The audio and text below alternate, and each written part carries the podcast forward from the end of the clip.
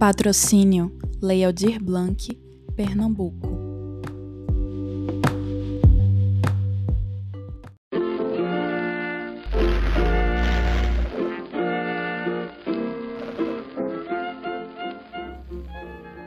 Jardim Elétrico Podcast. Nonsense, literatura e teatro, sem deixar de lado as frivolidades.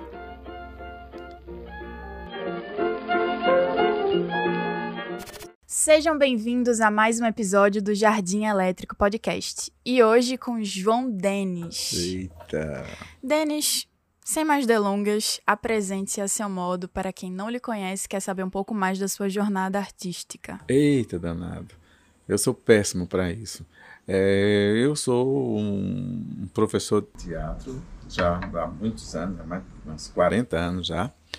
E sou um encenador, sou dramaturgo, escritor. Eu me acho, eu me acho. Então eu faço muita coisa. Correto. Então eu faço, eu sou cenógrafo, eu sou figurinista, maquiador. É uma pessoa que fez tudo, que faz tudo no teatro. Sempre gostei de fazer tudo no teatro e estudei muito para isso, né? Estudei muito para fazer isso, pesquisei muito, testei muito acho que trabalhei com toda uma geração de teatro dessa cidade. Então, é, é isso. Então, eu, eu sou uma pessoa de teatro, uma pessoa integralmente de teatro. Né? Embora hoje em dia eu estou assim, meio vontade de, de, de viajar, ir para outro canto, para o céu, para as nuvens, para algum lugar. Assim, eu acho o teatro assim tão murchinho, mas, mas é isso. Esse sou eu. Estás achando o teatro murchinho hoje em dia? Que a gente está retornando agora, né, da pandemia, que a gente estava É. sem nada acontecendo. É. Tava, inclusive, só acontecendo online. O que houve? Tava só acontecendo online. E agora a gente tá voltando aos poucos. Até tem até agora o Festival Trema, que tá acontecendo com várias peças gratuitas. Uhum. E aí eu queria que tu discorresse mais sobre isso. Como assim? Tu estás achando o teatro morto? Não sei, eu acho que eu, eu acho que a, a gente a gente cria um, um- a gente cria um conceito de teatro, um jeito de fazer teatro e passa a gostar de um jeito de fazer teatro. Então eu sinto falta de, de me emocionar. Eu sinto falta de trabalhar a minha mente quando eu vejo teatro, de investigar. Então de, de ser, eu gosto de um teatro mais enigmático, que eu possa que eu veja um espetáculo e eu possa render esse espetáculo não apenas numa mesa de bar, mas durante uma semana, um mês, uma vida. Me lembro, eita, mas aquilo é isso, como é que eu não percebi?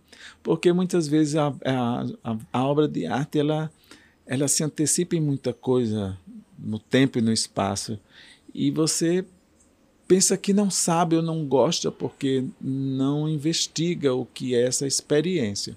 E eu não vejo isso, não é só aqui no teatro em Pernambuco, mas no Brasil, no mundo, pelo menos por onde eu vejo teatro.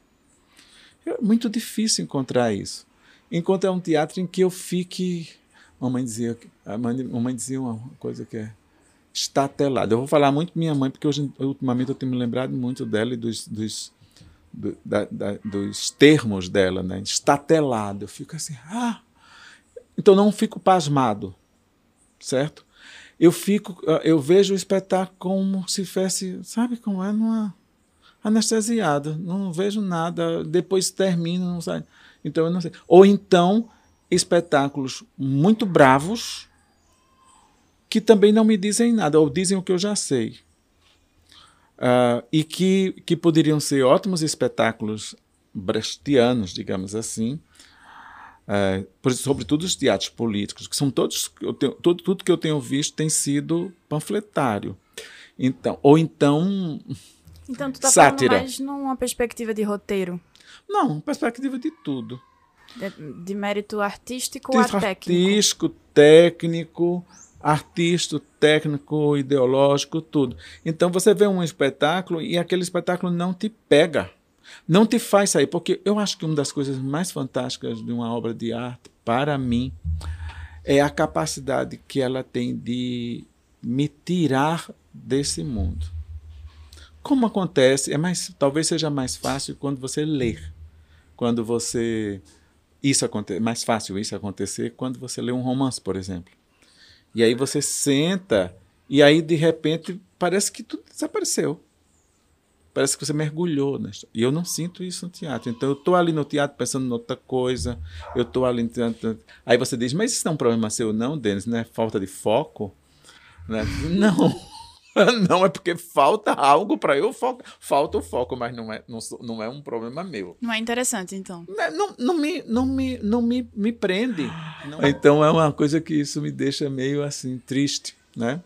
Uh, ou então, como eu, como eu estava dizendo a vocês, é, fica meio satírico o espetáculo. Então, agora a gente está num período de, em que precisamos dar uma força, precisamos nos colocar politicamente, mas você não se coloca artisticamente, você se coloca como se estivesse levantando uma bandeira dentro do próprio teatro. Mas para que eu vou fazer isso no próprio teatro? Eu tenho que fazer lá fora, como dizia Brecht, né? Dentro do teatro eu preciso de metáforas, eu preciso de, de, de pelo menos comparar, pelo menos um símile alguma coisa assim, e não ver aquilo. Por exemplo, você vê no espetáculo alguém dizendo abaixo a ditadura.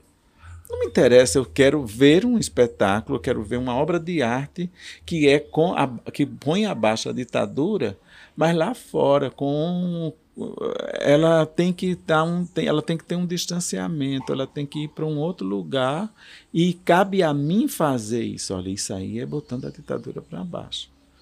Porque termina eu fazendo minha catarse dentro do teatro e quando eu saio do teatro. É a mesma coisa de fazer política, fazer, fazer militância na, na internet, está entendendo? E para os próprios amigos, para os, os que já estão com a cabeça feita. Tentar fazer a cabeça da cabeça do, do quem já está com a cabeça feita.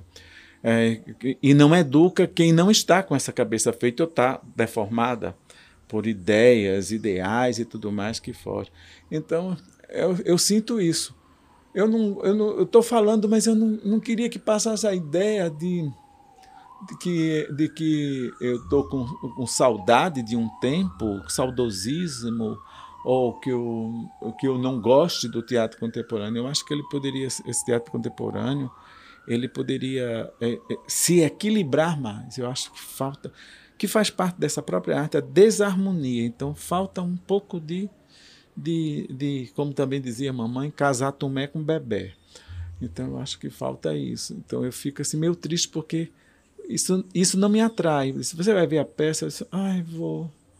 Agora tem uma coisa para ver, uma leitura para ver. Aí é as cadeiras de Unesco, ótimo. É um texto maravilhoso. Então eu vou. Então você diz, ah, é porque é do seu tempo. Né? Não, não é do meu tempo. As cadeiras de Unesco é lá de trás. Eu já não tinha nascido.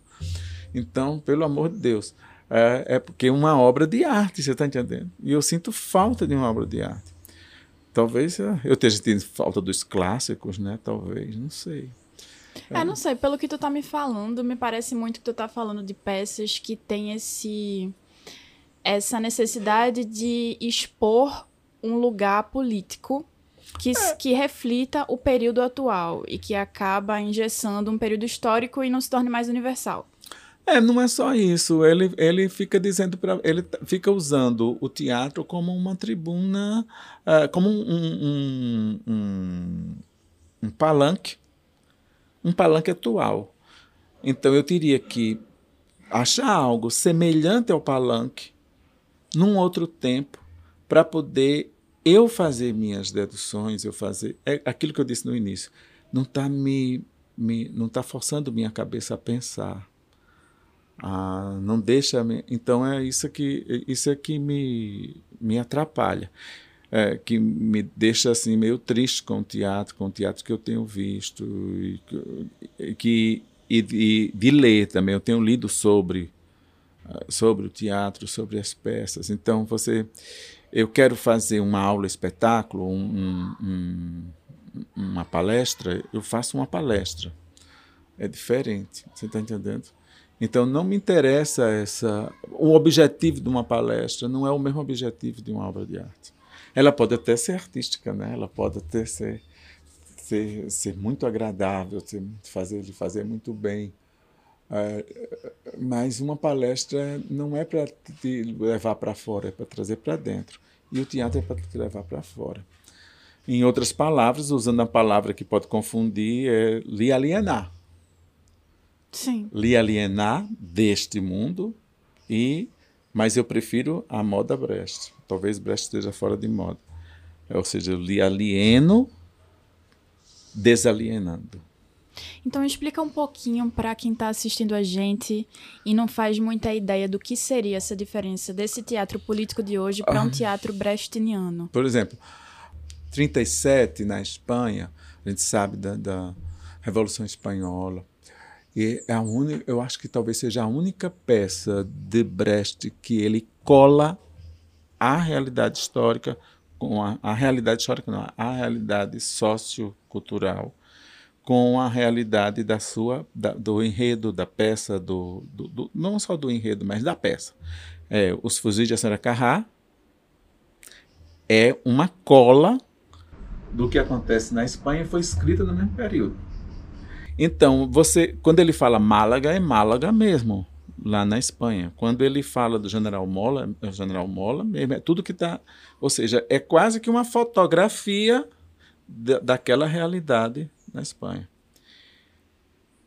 Ele faz um experimento, porque, inclusive, uh, todo mundo estava fazendo. Os escritores estavam também escrevendo romance Hemingway, estavam escrevendo romances, pinturas, todo mundo estava. Era, uma, era, uma, era uma, uma revolução que era quase que mundial, todo mundo querendo dar um contributo, um contributo à Revolução, à, à Revolução Espanhola.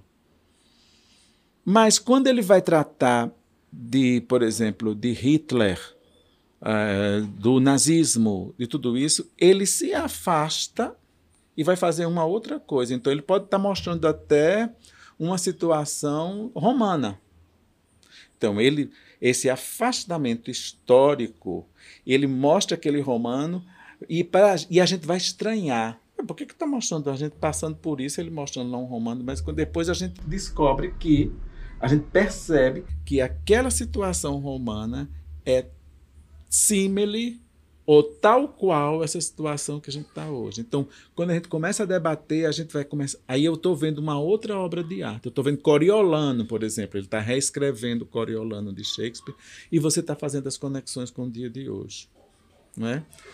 Quanto custa o ferro? Para falar do colaboracionismo, com a, com a, venda de armas e tudo mais, então ele está tá fazendo uma coisa engraçada com um homem vendendo ferro e um cara comprando ferro e vai envolvendo as pessoas de um jeito tal. Isso é uma, e é porque já é uma peça didática, uma peça daquelas pequenas com propósitos políticos. Aí é uma outra coisa, não é uma peça para o público, é uma o público grande público, é uma peça para para a escola, uma peça para grupo de teatro, uma peça para se discutir a realidade, né?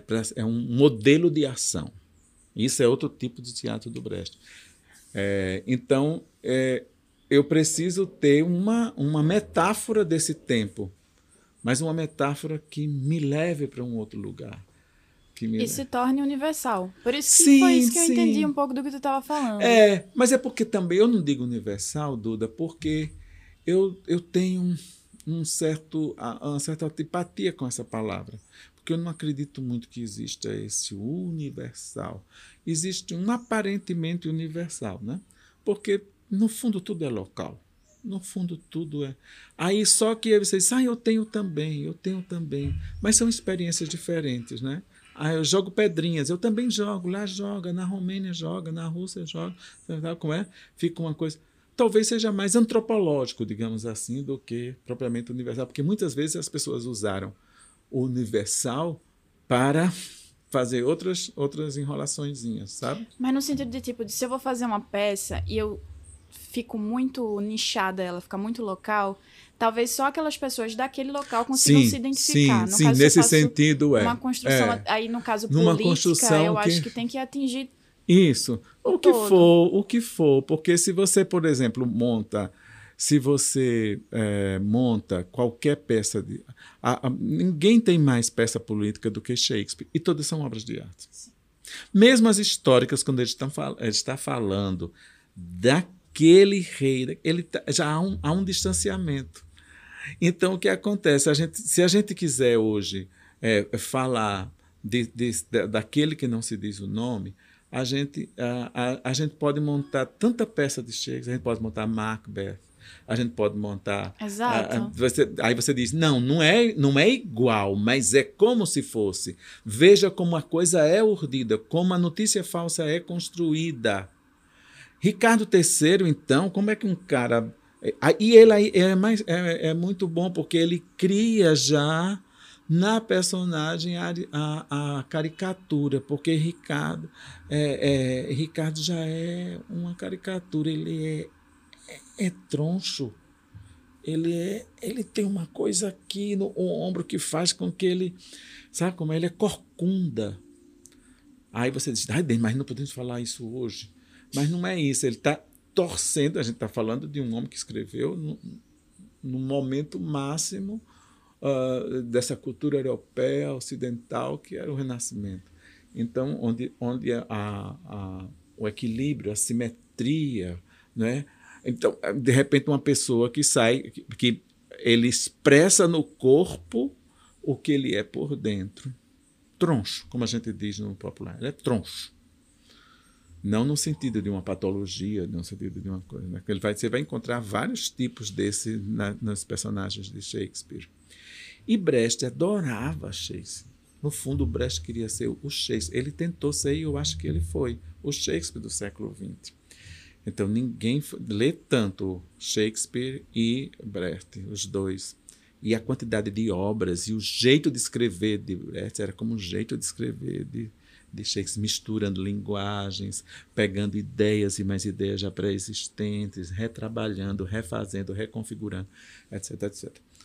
Então, ah, eu sinto, é, é, isso que eu sinto, que eu, que eu sinto, que eu sinto falta de você ter hoje você montar um Ricardo III sem estar aqui dizendo, olha, sem estar fazendo a sátira, dizer, olha, Ricardo III é feito aquilo que não te se diz o nome. Para ele, ele usurpar um poder, ele faz isso, ele dá um golpe, ele faz assim, e é capaz de ir lá beijar a mão e cortejar a, a viúva na hora do, do enterro. Entendeu? Aí vocês, poxa, esse gaiato só pode ser como aquele que não se diz o nome, que governa esse país. Sem precisar citar, né? Sim, porque quando você começa. É, aliás, isso é uma coisa que eu digo, minha gente, eu queria que as pessoas, quando fizessem, inclusive as postagens nas redes sociais, não dissessem o nome. Porque quando você diz o nome, aquilo, ele, ele, você vai construindo aquilo dentro de cada pessoa. Então você tá, é como se você estivesse fazendo uma propaganda para ele. Sim. Mostra a imagem, não mostra a imagem, mostra outra imagem. Mostra uma, é, isso que eu, é isso que eu estou dizendo que eu sinto falta. Mostra a imagem de um cão, do, do diabo, seja do que for, daquilo que você acha mais negativo. Mostra aquela imagem, mas não mostra a cara, para aquela cara não ficar grudada aqui dentro de mim, porque ver é, é por dentro, né? Com certeza. então, então eu, é isso que eu sinto falta nesse teatro de hoje. E, mas não, é, não significa é, que, que montar obras clássicas hoje seja uma segurança, porque se as pessoas não compreendem, se as pessoas não representam bem, o que é representar bem? Representar bem é analisar bem.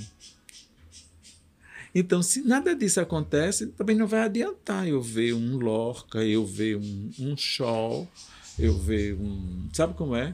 Um, um próprio então, tu Brecht. acha que o problema do teatro contemporâneo é uma é falta de entendimento das peças é clássicas? Tudo. Não, não é uma. Não, não. Quando elas, quando elas são reproduzidas hoje, no caso. Não, porque é, é, isso vai variar de grupo para grupo, de, de quem tem que tem estofo, né? quem tem base para fazer. Né? Isso aí vai variar, porque ela vai ser boa, vai ser. Porque é ruim, né, falar isso, ser boa, ser má, ser. ser, ser, ser provo é, provocar efeito. É, um efeito um efeito que se deseja né? porque quando a gente monta uma peça a gente quer a gente imagina um, um assim como o escritor imagina um leitor a gente imagina um espectador, né? Aquele espectador ideal, pelo menos. E a, a, é difícil porque se aquele grupo ele não seja qual for seja contemporâneo seja do passado do futuro de onde for se eles não se, se não se não tiverem um, uma qualidade isso é uma palavra que no contemporâneo não conta qualidade que, que qualidade você está falando aí eu digo opa qualidade de tudo o que são os instrumentos de um ator uh, tudo se ele usa a voz voz se ele usa o corpo corpo como fazer teatro sem usar o corpo? É corpo e, e voz é corpo. Então é o corpo. É o corpo no espaço, mas não é o corpo solto no espaço. Esse espaço também tem valia. Então, quando você desmerece os elementos do teatro, você vai retirando. Não, é, não adianta eu dizer assim, só, olha, o centro do teatro é o ator. É, não tem como não ser. Ele é o núcleo. Então, tudo que gira em torno dele tem que existir e ter a mesma importância. Se você não der a mesma importância, então ele é um ator que está perdido no espaço, feito um, um astronauta. Então ele. Polêmica. Então tu está dizendo que o teatro contemporâneo ele tem menos filtros em relação às qualidades do ator. Sim. Polêmica. É, porque veja, veja só, você tem lá uma, uma. A gente precisa discutir muito isso, né? Não é o momento aqui, me perdoe. É Mas sim, é vamos porque, embora. Porque não dá tempo ir construindo coisa por coisa, né? Então, por exemplo, eu tenho um espaço cênico. O espaço cênico, ele é muito determinante para o ator. Mas não é só o espaço bidimensional, largura e comprimento né? profundidade. Isso aqui, um quadrado, não é só isso. É a caixa inteira. Mas isso aí, na teoria, é muito interessante. Né? Você vê uma caixa, um cubo, se for um palco italiano. E se não for, é uma esfera. E, e essa esfera, você domina essa esfera.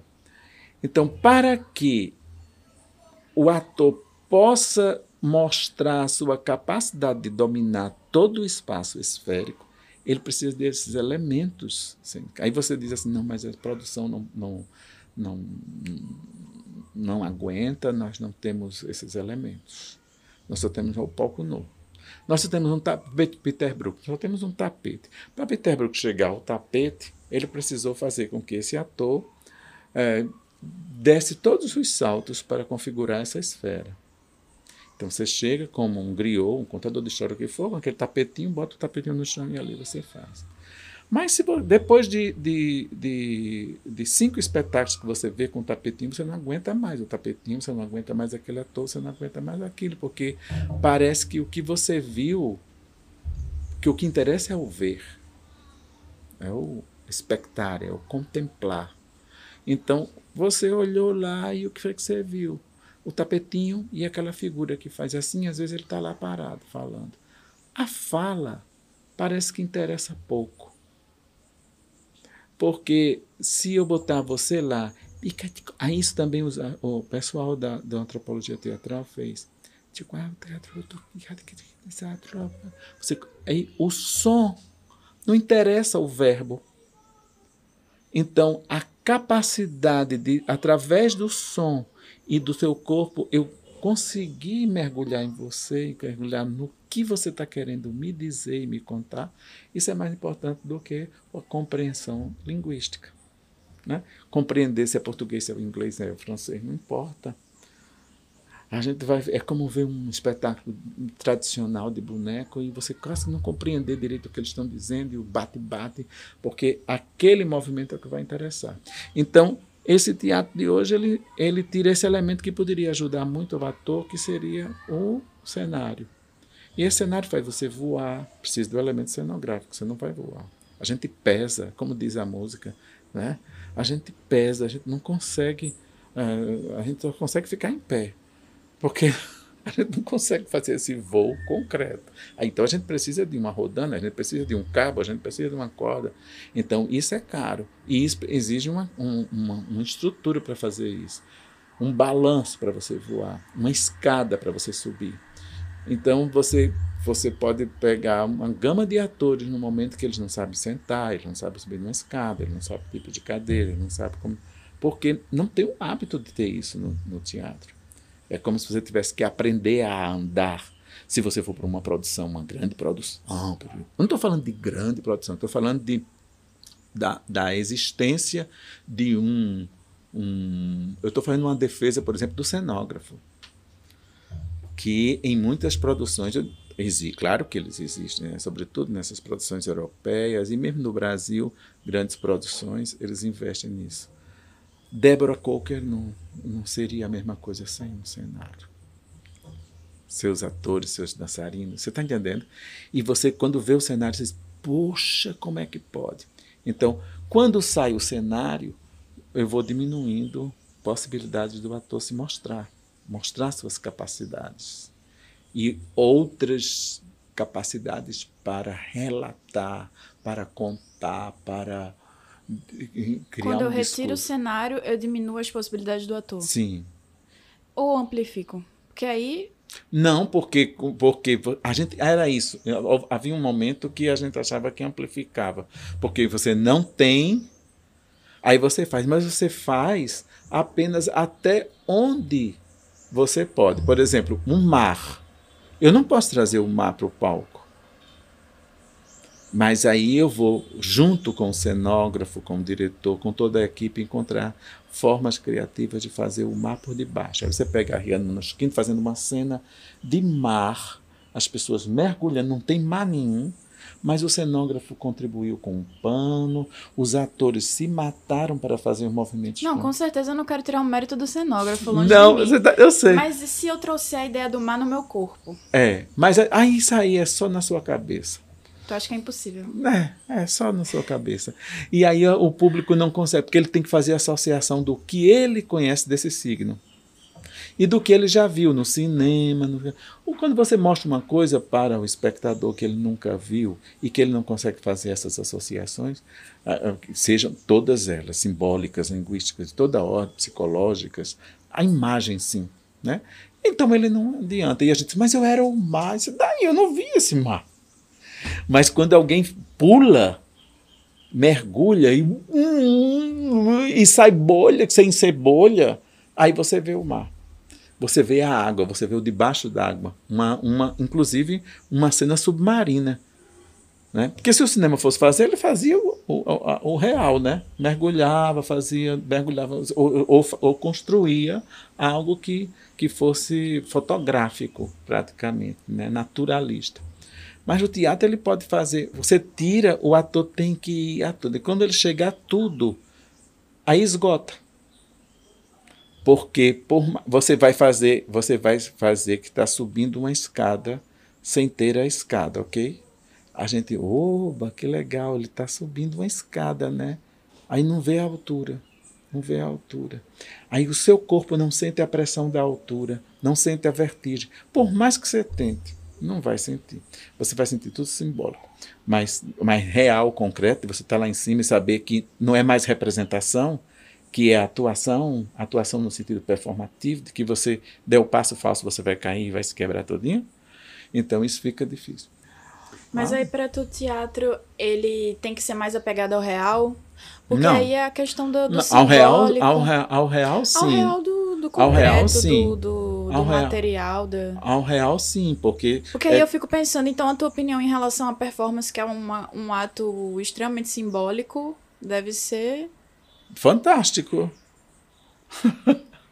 Mas eu posso simbolizar por meio da performance o mar no meu corpo. Pode, mas não significa que você vai. Não significa que você vai. É... Não vai entender? Vai. Não, não significa que você não vai é, é, assegurar que o público está pegando isso. Você, você vai, é, o seu corpo vai, mas você tem sempre a necessidade de um elemento externo para dar isso. Para ser mais generosa com o público, entendeu? Para não Agora fazer... deixa eu só, só fazer Agora, uma... eu, eu acho, porque o que eu acho fantástico da performance é essa capacidade de você não não vir com representações de terceira categoria, porque não tem lugar. Você não você tem que atuar. Então aí é que está o, o, o X da questão. E se você está atuando para muita gente em, como, em qual medida tu não está se referindo ao teatro naturalista? Não estou me referindo ao teatro naturalista porque a, o, o, o, grande, o grande trabalho do espaço cênico, da cenografia, é exatamente com o teatro não naturalista. E ele vai nascer como uma repulsa ao teatro naturalista, ao teatro de gabinete, ao teatro onde você tinha um cenário que tentava imitar a realidade. Eu estou falando de espaço cênico, eu estou falando de uma grafia da cena que conta a história. É uma forma da luz e do espaço contarem a história. Então, contarem, colaborarem com o ator. Então, ela vai dizer algo que o ator não é capaz de dizer. É nesse sentido.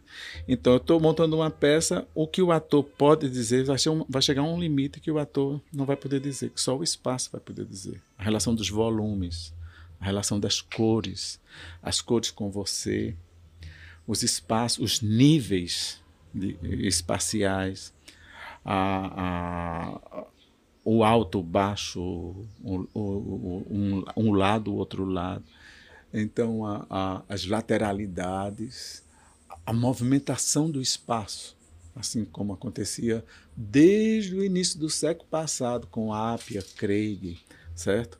E que tomou proporções estupendas com, com Josef Svoboda, né, na Tchecoslováquia, que até hoje mantém, uh, mesmo depois da morte dele, mantém-se uma quadrienal é, internacional é, em Praga, e que o Brasil tem uma história muito importante nessa, nessa, nessa quadrienal com os nossos grandes cenógrafos.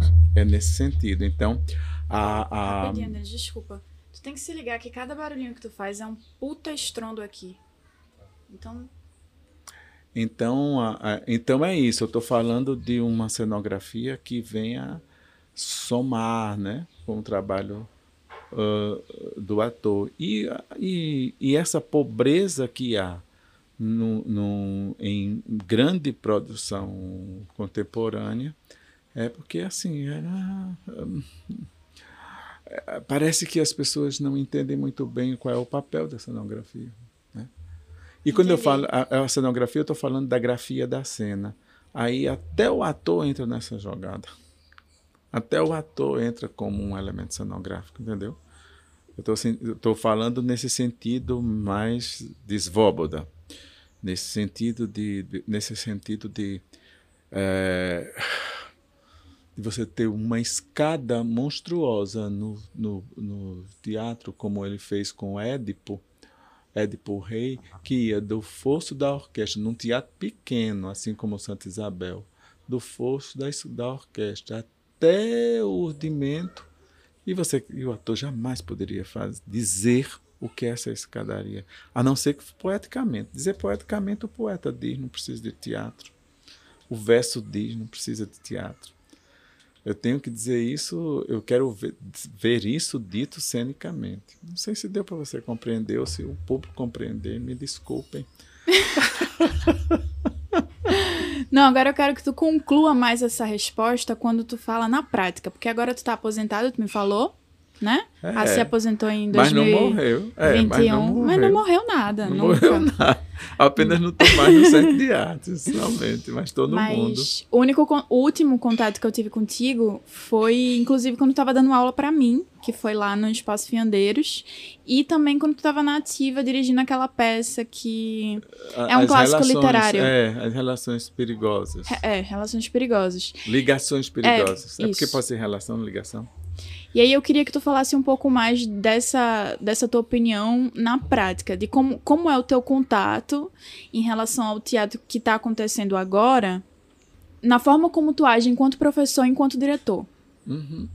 Acho que não tem diferença não, Duda. Acho que é a mesma a, a forma a forma de dirigir, a forma. Olha, quando eu montei no, lá ainda nos anos 90, um gesto por outro de jantar de era tão absurda a cena, tão absurda e praticamente é, é, o modo, o modus operandi de tratar o ator, de tratar as questões é, é absurdas, o que era tudo trocado, as emoções trocadas, os cheiros trocados, as ações trocadas, o que era soprar era inspirar, o que era sentar, era ficar em pé, o que era ficar em pé. Isso tudo faria mesma coisa que eu faria hoje, não é? Quando eu vou, quando eu vou dirigir é, ligações perigosas, quer dizer, o conceito, a proposta, ela já não me dava, ela não me, me e a peça, ela não me forçava muito um, um trabalho que fosse além uh, do que estava, uh, que você viu em cena, por exemplo, né? Ah, o, o, fato de uma mesa ser uma mesa que é palco, que é passarela, aquilo ali era, era muito importante. Se não tivesse aquilo, era muito, era muito difícil os atores passarem essa ideia do que é grande, que parece ser perto, que está longe. Né? Mas teve gente, eu escutei um, um, um crítico do Rio Grande do Norte dizer que era uma peça realista, naturalista, alguma coisa desse tipo. Quer dizer, então as pessoas, nem os críticos, nem as pessoas que se dizem críticas, elas entendem o que estão vendo. Então, a, acho difícil a gente a, a, essa, essa intrincada conceitual. Então, você, é, as pessoas não não têm estudado, das pessoas estão elas elas veem caixinhas pequenininhas e elas pegam aquilo ali e aquilo ali já virou uma coisa. Então, se alguém tenta fazer uma caricatura, imitar uma coisa para poder fazer uma, uma choça, uma, uma zombaria com uma referência que ele está tendo ali, as pessoas já acham que aquilo é uma, algo natural. É natural. Não é, na, não é naturalismo. muito pelo contrário, você se afasta porque. E, e, e é brestiano, né? Brestiano. Porque quando eu digo assim. É, a Dilda é chata. Eu já tô no, no, meu, no meu, na minha, na, na minha voz, eu já, eu já tô dizendo, não precisa nem dizer que é chata. Ah, eu sei, é Duda, né? Então já tô, já tô. Você tá entendendo? Não estou dizendo que é com você, eu estou dizendo, estou usando você, mas seria qualquer outra pessoa. Então, na, no próprio tom da voz já vai a, a, a, a crítica àquela personagem, àquela àquela figura. Então, para mim, eu, trans, eu, eu, eu, eu transitaria, é, se quisesse, com muita facilidade e muito, e, e, e muito, muito cômodo, muita vontade com essas questões do teatro contemporâneo, porque eu sempre trabalhei com elas. Eu não vejo nenhum do que eu, do que eu não tenha trabalhado, entendeu? As minhas, as minhas grandes encenações sempre trabalharam com isso, com muito, um esforço muito grande. Ah, eu poderia montar, por exemplo, é, como eu montei Esperando Godot, do Beckett, e ser num palco sem nada. Mas Beckett, ele entende tanto do que seja o teatro e os signos do teatro, que é, dos, é dos, de pouco é um, é um tipo de autor que ele dá uma importância tão grande a certos objetos e ao cenário que você não tem como tirar. Você tirando, você tira um pedaço do texto. É nesse sentido que eu falo dos elementos do teatro. Por exemplo, Esperando Godot, se você tirar a árvore, não existe peça. Esperando Godot, existe uma outra coisa, você faz outra coisa. Como a gente faz no teatro contemporâneo, você você pega uma cena, você pega uma ideia, mas montar esperando Godot sem uma árvore é impossível, porque a árvore, que é um objeto de cena, ela é ela está no mesmo ela tá no mesmo nível do estatuto da personagem. É, e quando eu montei, eu coloquei uma rampa, uma rampa e coloquei essa árvore fora da, do palco. Essa árvore ela avançava na plateia. Eu estava querendo. E, as, e você via as raízes da árvore. E a árvore, essas raízes iam em, em direção à, à plateia. Então eu estava querendo dizer alguma coisa com essa imagem. Essa imagem não era só um cenário de uma árvore. Então eu peguei a árvore do, do, do Becker, eu já estava indo além dele. É, essa árvore era plantada na primeira cena da peça. Então ela era. Quando você chegava no teatro, você só via as raízes, mas quando ela estava apagada, não chamava muita atenção. Mas quando os atores plantam a árvore, aquelas raízes elas começam a acender, como se fossem. porque tinha luz nela. Né? Então, e era uma rampa. Então eu queria que essa rampa, essa rampa foi algo que fez com que dava uma dificuldade para o ator trabalhar nessa rampa. E ao mesmo tempo ela estava me dizendo outra coisa, não é só, não sou só uma rampa não. Eu sou essa derrisão. Eu sou essa essa essa descida para os infernos de Dante ou ou para o abismo que é a própria peça, que é como eles uh, brincando, uh, zombando, os dois, Vladimir Stragon, veem a vida. Né? Então, isso era uma coisa. E tinha um céu com um astro. Esse astro poderia ser uma lua, poderia ser um sol, poderia ser, mas só que era um buraco. Então, era o astro invertido. Eu, em alguns cenários meus, esse, esse, esse, esse elemento reaparece. Uma estrela, como, em vez de ser algo que é sólido, ela é um buraco, como um buraco negro. Então, isso tem algo. Mas aí, quem é que está lendo isso? Entendeu? Mas ele existe para ser lido. Se você não leu, é a mesma coisa de você ler uma grande obra de literatura e você diz, mas está lá, você não viu? Ah, não, eu estava interessado só. As pessoas estão interessadas numa historinha, num nível só.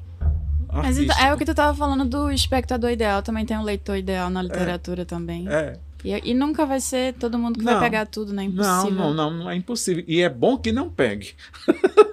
para poder essa obra permanecer sempre em, em ebulição. Em releitura. E, e você descobrindo coisas, descobrindo coisas.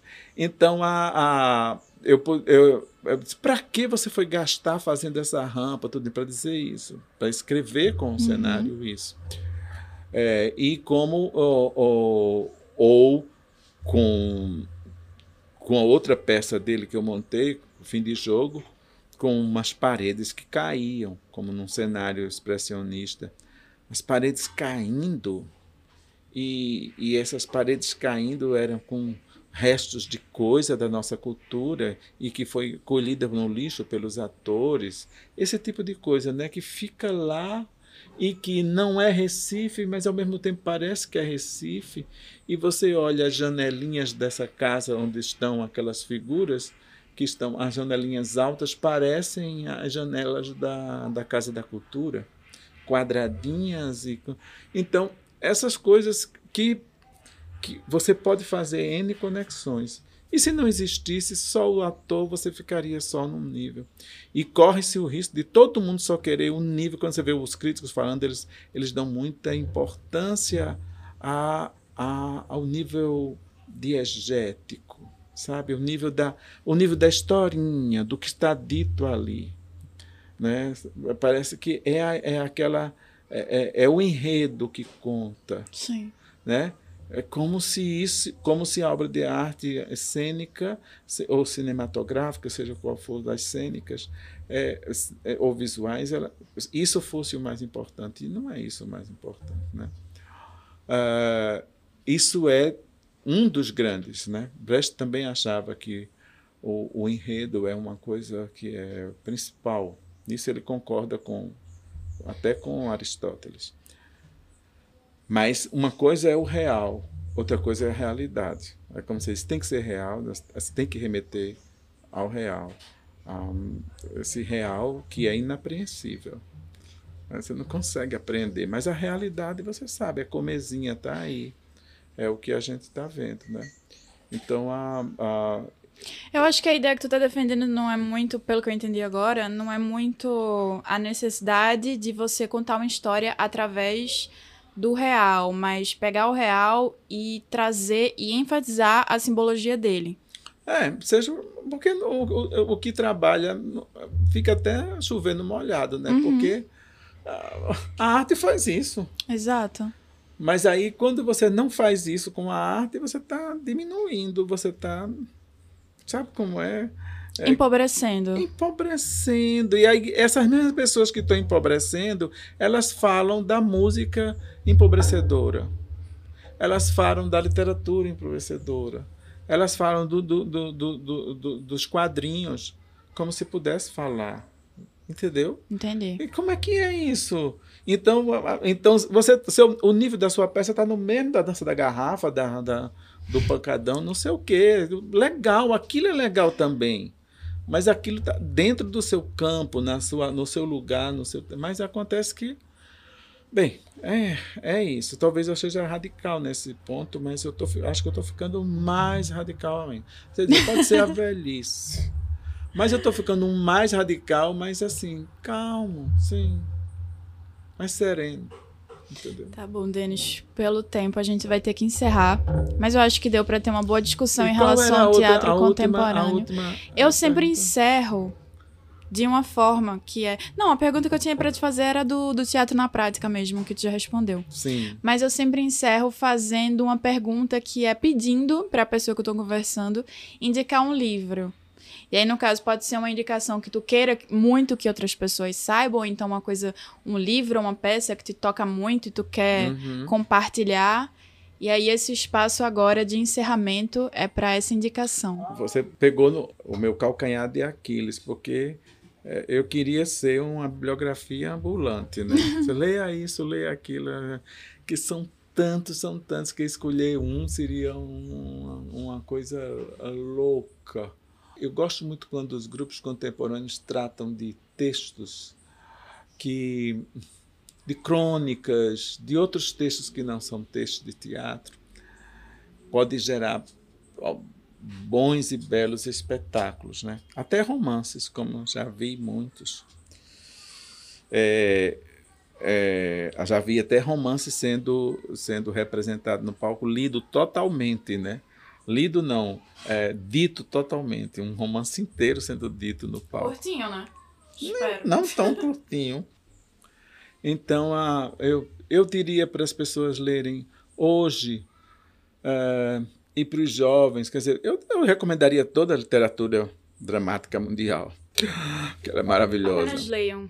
Leiam, se vocês leiam, lê, lê tudo, leiam os clássicos. Por que ler os clássicos? Né? Esse é Ítalo Calvino que ele diz. Por que ler? Tem um livro sobre. É, e mas leiam Beckett, né? E comecem assim, com Esperando Godot, aí vai, vai até Improviso de Ohio.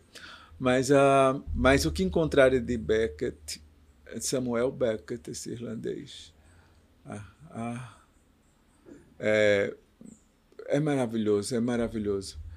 Se, se conseguir ler é, Fim de Jogo, vá para Olha, beijo, vá para uh, Os Dias Felizes. Mas leiam Beckett, acho que ele responde muita, a muita angústia de hoje. Porque era uma angústia pós-guerra, um tempo que parece que não tinha mais saída, e parece que a gente está num tempo assim parecido hoje, né? E, e, e, em vez de ser uma guerra só, mas tantas guerras acontecendo ao mesmo tempo, né? São guerras de toda a ordem, né? Então é. É, é ver esse desespero. Ele é um pouco niilista, mas, uh, mas você encontra esperança nisso. É como ver uma folhinha verde na árvore seca que ele, ele, ele põe esperando Godot. No segundo ato aparece uma folhinha. Ele diz: Eu não quero dizer nada, não quero representar nada, mas só eu sei como dizer. Né? Mas olha aí, tá vendo? ele está dando uma dica. Né? Para que, que ele botou uma folhinha verde no segundo ato na, na árvore se não tem esperança de nada? Se você a gente está até hoje esperando esse Godot que não, que não apareceu ainda, pois é. nunca chega. Mas é, é isso, é insistir nessa, nessa espera, né? Até não querer mais. Até morrer. então é isso. Encerramos, Denis. Dado, minha filha. Gratidão. Muito que obrigada. É isso, que é isso. Foi um prazer. E E, vê-los melhor ainda. E se você gostou do programa e quer me ajudar de alguma forma, envie o teu feedback, algum elogio, crítica ou sugestão para o Telegram do programa. É só digitar Jardim Elétrico Podcast. Não tem mistério, é fácil de encontrar. E se você quiser me ajudar financeiramente com alguma quantia, acesse o Apoia-se do programa. apoia.se barra Jardim Elétrico Podcast. Obrigada.